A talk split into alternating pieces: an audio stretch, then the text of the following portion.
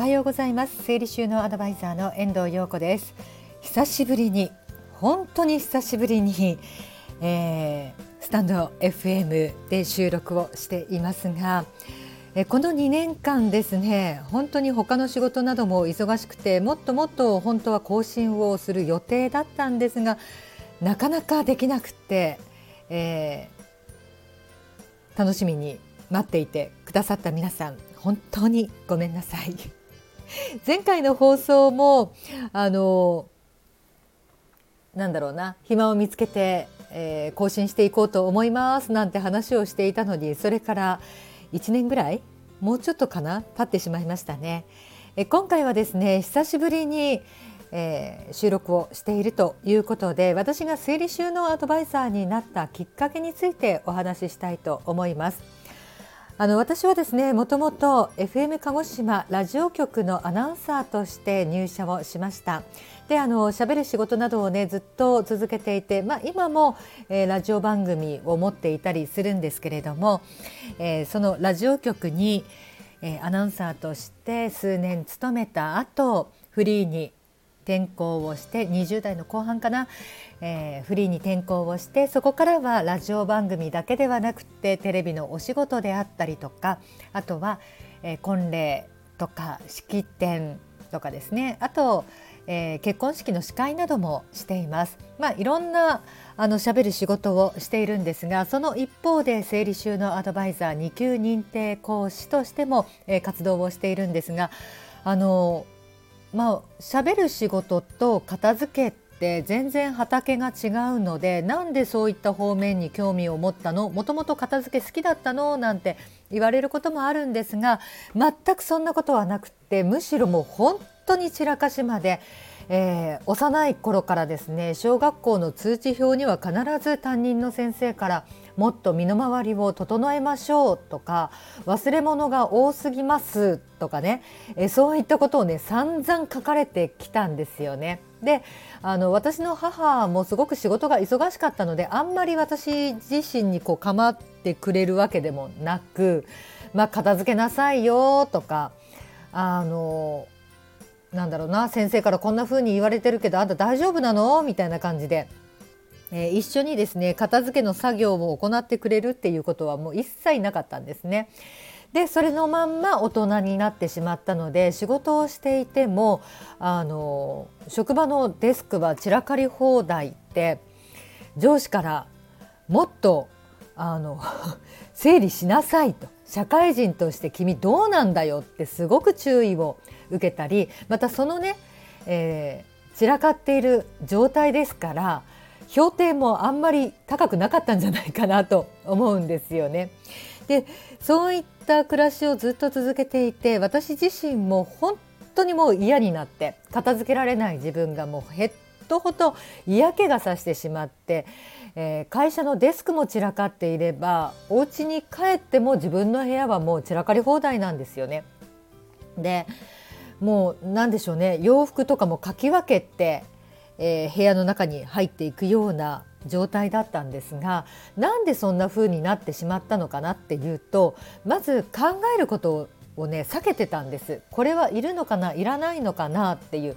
そういったことを考えることを避けていて使いたいから使う使わなければその辺に投げておくっていう全くねあのものに対して自分にとって必要か必要じゃないかなんていうことを考えていませんでした。でその状態のまんま、えー、夫ですね今の夫とずっと付き合ってはいたんですけれども夫もですね全く片付けられない人ででこのまんま、えー、結婚をしてしまったらもう我が家は崩壊するだろうなっていうのはもう目に見えてたんですね。だったのでじゃあ、うん、相手を変えるのは大変だから私が片付けについて学んでみようということで最初の、えー、整理収納アドバイザーの2級認定講座というのを、えー、受講しました今からそうですね15年ぐらい前に受講したんですね。でそうしたらですねあなるほどと私は何で片付けられなかったのかなっていうのがはっきり見えてでそうですね少しずつもう本当に試行錯誤しながらもう一歩進んで二歩下がるみたいなことを繰り返しながら片付けについて自分自身ちょっと向き合うようになっていきました。そうすると少しずつ本当にね少しずつ、えー、身の回りが整うようになって暮らしやすくなっていったらその他のことにもすごく意識が向くようになったんですね。それまでは目の前の仕事をただただこなすだけもう他のものなんて見えないみたいなたくさんタスクがあると頭が混乱してしまって何でしょう思うような成果を上げられないということがすごく多かったんですが身の回りが整うようになってくると自分にとって必要なものそうでないものの取捨取捨選択を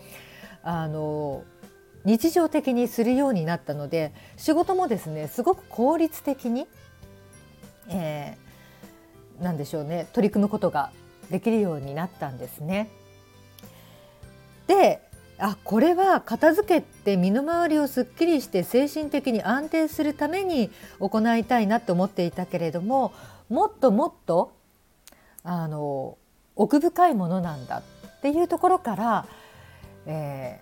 ー、その後整理収納アドバイザーの1級を取得してそしてこれをもっといろんな人に広めたいというところから整理収納アドバイザーの2級認定講師というのを取得しました。でも本当にあの片付けられなかった自分が今こうして講師業をしているなんて自分自身も信じられないですし一番驚いているのは私の親ですよね。あんなに片付けなさいって言っても片付けてくれなかった我が子が今では片付けの講師としていろんな人に伝えているなんて信じられないっていつも言われるんですけれども当時と今と何が一番違うのかっていうと片付けなさいという言葉は今まで散々、えー、言われてきましたし片付けなきゃいけないよねって思っていたんですがもうただ考えるだけどういうふうに片付ければいいのか全然わからなかったんですね。でそれを、え整理収納アドバイザーを取得することによってどういった順番で片付けないといけないのか何で物が捨てられないのか気がついたらお家の中に物が溢れているのかそこをですね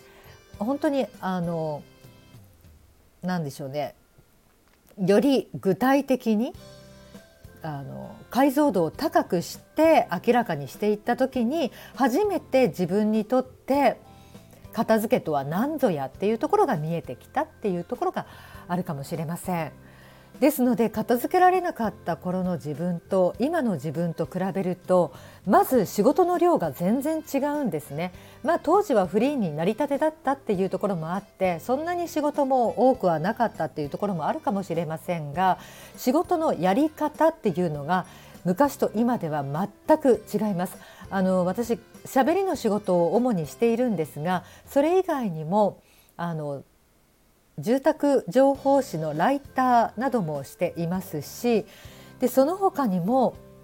本当にあの多岐にわたる全く同じ喋るにしてもそのうん何でしょうね使う技術が違う考えることが違うタスクがいっぱいあるんですがそういったこともあの苦にならずに、えー、向き合っていられるっていうのは多分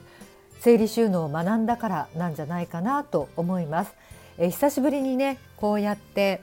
えー、スタンド FM 収録をしているんですが、まあ、久しぶりということもあって私の自己紹介も兼ねながら片付けができなかった頃とできるようになってからの話を中心に、えー、お話をしました。まあ、今度こそはねあまり間を空けずに、えー、皆さんに片付けについてお伝えしていければなと思います。私の実体験などを交えながらお話をしていこうと思いますのでまたお時間のある時にお付き合いください。それではまた次回。